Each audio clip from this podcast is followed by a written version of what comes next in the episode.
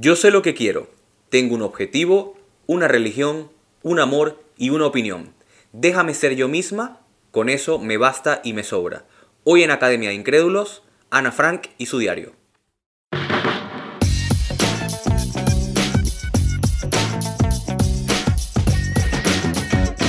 Esto es Academia de Incrédulos. Hola, hola, ¿qué tal? Bienvenidos un día más a Academia de Incrédulos. Como siempre, un servidor, Yanio Marcano, en la conducción y en edición y montaje Vicente Ramírez. El día de hoy, como anuncié en redes sociales, vamos a estar hablando sobre Ana Frank y su diario. ¿Por qué escogí este tema para el día de hoy? Algo parecido por la razón por la cual escogí la peste negra en el capítulo anterior y decidí hablar sobre Ana Frank porque, bueno, estamos en una situación en la cual nos cuesta estar en casa, nos movemos por las paredes, saltamos, brincamos, hacemos fiesta en los balcones y realmente vemos cómo se nos ha alterado la sensación de normalidad en la que vivimos día a día. Pues decidí hablar sobre una chica que no solamente pasó dos años de su vida encerrada en un ático junto a su familia, sino que además aprovechó ese tiempo para escribir una de las obras universales de la literatura. Por ello, vamos a estar hablando hoy de Ana Frank. ¿Y por qué es importante? Bueno, creo que al final del video eh, se van a dar cuenta eh, de por qué es importante, pero quiero mencionar solamente una cosa. Hay dos tipos de personas, aquellas cuya vida en la historia ha sido su vida en sí misma y aquellas cuál ha sido su legado. El caso de Ana Frank es, es, este segundo tipo de persona cuyo legado ha trascendido la historia y por eso considero que es importante. He de decir que el capítulo de hoy llega a ustedes gracias a Linien Studio en redes sociales arroba Linien Studio. Son unos cracks estos muchachos, eh, diseñan, pintan, cantan y hasta le bailan ballet como decía la, canción de Billos. Bueno, vamos entonces directamente al tema. Antes que esto, quiero mencionar que el episodio de hoy no es sobre la Segunda Guerra Mundial, no es sobre Hitler, no es sobre el holocausto y no es sobre los judíos. Para cada uno de estos temas va a haber un episodio separado, ¿ok? Entonces vamos con unos breves datos. Ana Frank van a ser en el año 1929 en la ciudad de Frankfurt, Alemania. Ella nació en una familia judía, ella era judía, después voy a explicar un poco esto en otros episodios, cómo es que eres judío y naces en otro país, ¿ok? Eh, nació en una familia de clase media junto a su hermana Margot, que era tres años mayor que ella, y sus padres eran Otto Frank y Edith Frank, ¿ok? Para este momento en Europa nos vamos a encontrar con que el poder de Hitler va cada vez más en ascenso, los judíos empiezan a pasar eh, cada vez situaciones más difíciles en Europa y por esto es que el papá de Ana va a decidir llevarse a las niñas a Ámsterdam, a Holanda. Ella nace en Alemania, pero su vida transcurre en Ámsterdam, ¿ok? Es aquí donde se va a desarrollar toda la historia. Resulta que la infancia de Ana transcurre con normalidad, en una chica muy despierta, muy viva, muy pintoresca. Eh, hay una frase que la define a ella a la perfección, es de su abuela, que decía que Dios lo sabía todo, pero Ana lo sabía mejor. Esto dando a entender que la chica eh, era muy despierta, le contestaba a todas las personas, no sentía pena absolutamente por nada. Y muchos de sus conocidos pensaban que por qué no podía ser como su hermana, porque Margot era la típica chica convencional, educada, no le contestaba a nadie. Y básicamente su familia prefería que Ana también fuese de ese modo. Pues resulta que para el año 1940, cuando Ana tiene 12 años, los cuando Ana tiene 11 años, los alemanes van a invadir Ámsterdam, van a invadir Holanda el 10 de mayo de 1940, por lo tanto la situación de los judíos en Holanda también va a empezar a empeorar. Y cuando Ana tiene 13 años, ¿ok? Para su decimotercer cumpleaños, su padre decide regalarle un diario que es donde va a escribir su obra. No era un diario, era una libreta para autógrafos. Ana después lo utilizaría como diario, ¿ok? Esto sucedió en su cumpleaños número 13.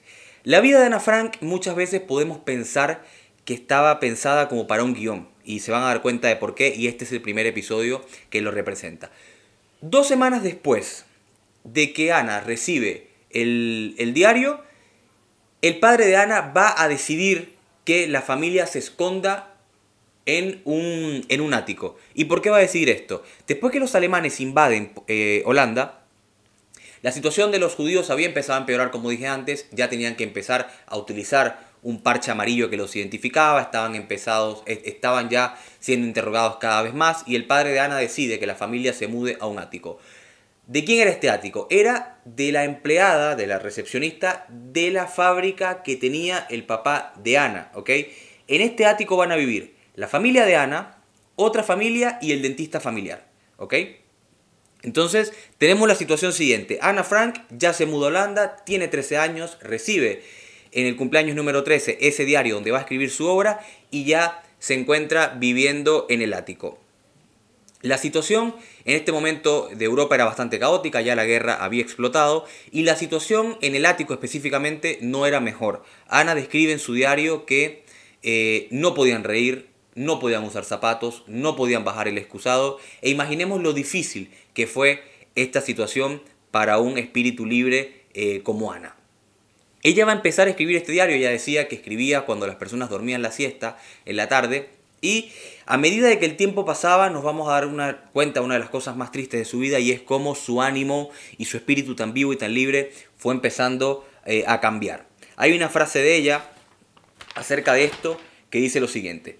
Tengo la sensación de ser un pájaro enjaulado al que le han arrancado las alas violentamente, y en la más absoluta penumbra choca contra los barrotes de su estrecha jaula al querer volar. Esto más o menos nos dice cuáles eran las situaciones que se vivían en este momento en Europa y cuál era la vida más o menos que llevaba Ana Frank en ese momento. Pues va a resultar que eh, Ana Frank va a durar dos años y medio encerrada en este ático bajo las mismas condiciones. No podían abrir ventanas, no podían abrir cortinas, como digo, tenían que hablar en el tono de voz más bajo posible para que nadie pudiera descubrirlo. Solo sabían de la existencia de este ático eh, la esposa, el esposo de la recepcionista mm, del papá de Ana y la propia recepcionista. Resulta que Ana siempre mantuvo el optimismo y hay una frase que para mí es una de las más hermosas de, de su diario, que aún en medio de esta situación, Ana va a decir lo siguiente. Es difícil en tiempos como estos pensar en ideales, sueños y esperanzas, solo para ser aplastados por la cruda realidad. Es un milagro que no abandone todos mis ideales, sin embargo, me aferro a ellos porque sigo creyendo, a pesar de todo, que la gente es buena de verdad en el fondo de su corazón. Lamentablemente estos presagios de Ana no se iban a poder cumplir y es que resulta que el 1 de agosto de 1944 el ático donde Ana escribía y donde estaba su familia, encerrada junto con ella, iba a ser descubierto por la policía nazi, por la Gestapo. Mucha gente cree que Ana fue traicionada, es lo que se creía aproximadamente hasta 2016.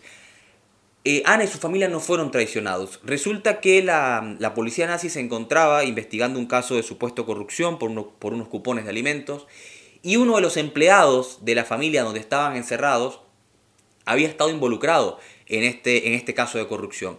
Y por lo tanto, debido a esto es que la policía nazi va a allanar el apartamento de, Ana y se los van a llevar a todos eh, directamente a los campos de concentración. Esto fue el primero de agosto de 1944.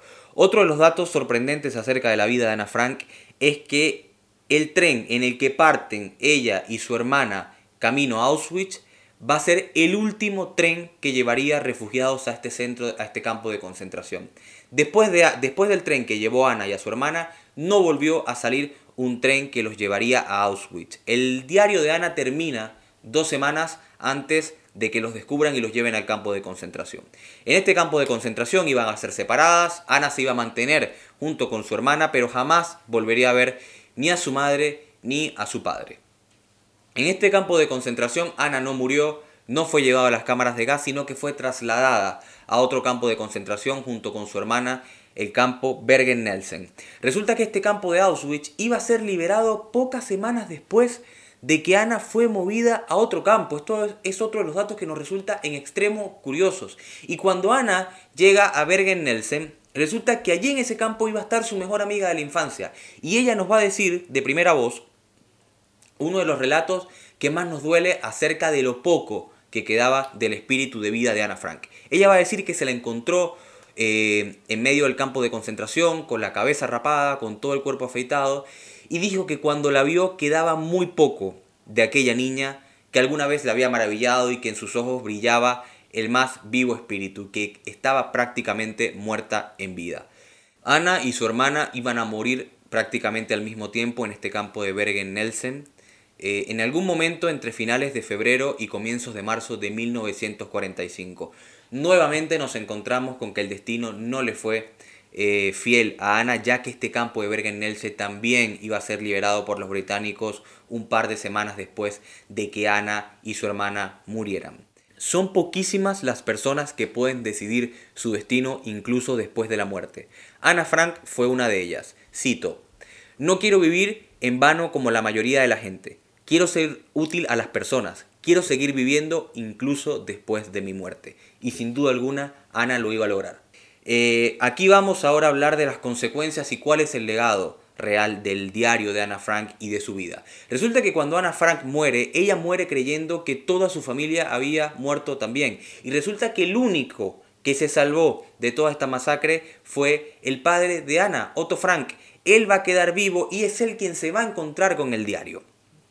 Otto Frank, cuando se encuentra con el diario, dice algo que nos muestra eh, también la personalidad de Ana. Él decía, nunca supe y nunca conocí a la hija que tuve. Pensé que tenía una niña y tenía a una gran periodista. Eh, Ana Frank siempre desde niña soñó con ser periodista, soñó con ser escritora y lo logró a una edad eh, increíblemente precoz y con un talento que muy pocas veces y creo que ninguna vez se ha vuelto a repetir en una edad tan joven. Luego de la muerte de Ana Frank, su padre decide editar el diario. Hay cuatro ediciones de este diario. El primero es el escrito por Ana Frank, sin cortes. El segundo es el que ella misma edita, porque resulta que cuando ella se encuentra todavía en el ático, el ministro de Educación holandés va a decir por radio que por favor a quienes estén escribiendo un diario no lo voten porque pudiese ser publicado luego de la guerra. Ana se emociona y ella misma decide editar su propio diario. Esta es la segunda edición. La tercera es la que va a publicar su padre por primera vez en 1957 con el nombre La habitación de atrás, ¿ok? Que es prácticamente el mismo diario de Ana Frank, pero el padre decidió quitarle unas cinco páginas donde Ana hablaba de su sexualidad de algunas cosas que el padre creyó no pertinente revelar. Este libro vale la pena decir que fue rechazado hasta por 15 editoriales. Cuando se decidió publicar en Estados Unidos, se convirtió en un bestseller absoluto, sobre todo con mucho agrado en la generación posguerra que vio en Ana Frank un símbolo de la resistencia y un símbolo de lo que representa el coraje que puede llegar a tener una persona en tiempos tan difíciles. El papá de Ana Frank, hasta su muerte, decidió que su sentido en la vida iba a ser llevar el, el legado de Ana más lejos donde fuese posible. Sin embargo, a pesar de toda la brillantez y de todo el talento que mostró Ana, ella no lo sabía todo. ¿Y por qué voy a decir esto? Porque una frase con la que comienza su diario nos marca mucho y ella decía, escribir un diario es muy extraño para mí. Nadie estará interesado en leer las reflexiones de una niña de 13 años. Pero no importa, tengo ganas de escribir. Pues resulta que estas reflexiones de una niña de 13 años se iban a convertir en uno de los 10 libros más vendidos en la actualidad que ha sido editado a más de 70 idiomas y ha vendido más de 35 millones de copias. Hoy en día, la casa donde estuvo escondida Ana Frank es el segundo museo más visitado de Ámsterdam, detrás del de Van Gogh, con 1.5 millones de visitantes al año y su diario es fue declarado por la UNESCO como Patrimonio Cultural de la Humanidad. Como siempre en cada episodio vamos con las recomendaciones de bibliografía y recursos audiovisuales. En lo referente a libros, lógicamente el primero que voy a recomendar es el propio diario de Ana Frank, que lo pueden encontrar en cualquier librería, incluso está en internet. Y el segundo libro que voy a recomendar es Ana Frank, la biografía gráfica. En lo referente a mm, material audiovisual, voy a recomendar la biografía de Ana Frank, que está en YouTube, y Ana Frank, la película. La película de Ana Frank es la de 2016, ¿ok?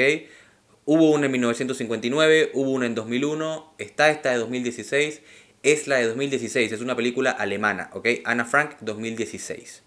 Esta fue la historia de Ana Frank y antes de despedirme quiero eh, resumir todo con una frase. En estadísticas nos dicen que la Segunda Guerra Mundial acabó con 60 millones de personas. Yo siempre suelo decir que no solamente mató a 60 millones de personas, sino que nos quitó a esos 60 millones y a una gran escritora. Esta fue la historia de Ana Frank y su diario. Recuerden que si les gustó este episodio, por favor escríbanlo en los comentarios, síganme a través de redes sociales, arroba Academia de Incrédulos. Y si vieron el capítulo a través de YouTube, por favor den un like y suscríbanse. Nos vemos en un próximo capítulo, específicamente va a ser el día domingo. Y les repito, espero que les haya gustado. Cuídense mucho, manténganse en sus casas y veamos que no siempre lo que tenemos a nuestro, a nuestro frente es lo más trágico por lo que ha pasado la humanidad. Han habido otras generaciones antes que nosotros que han pasado por cosas similares o incluso peores. Un abrazo, que estén bien todos. Chao, chao.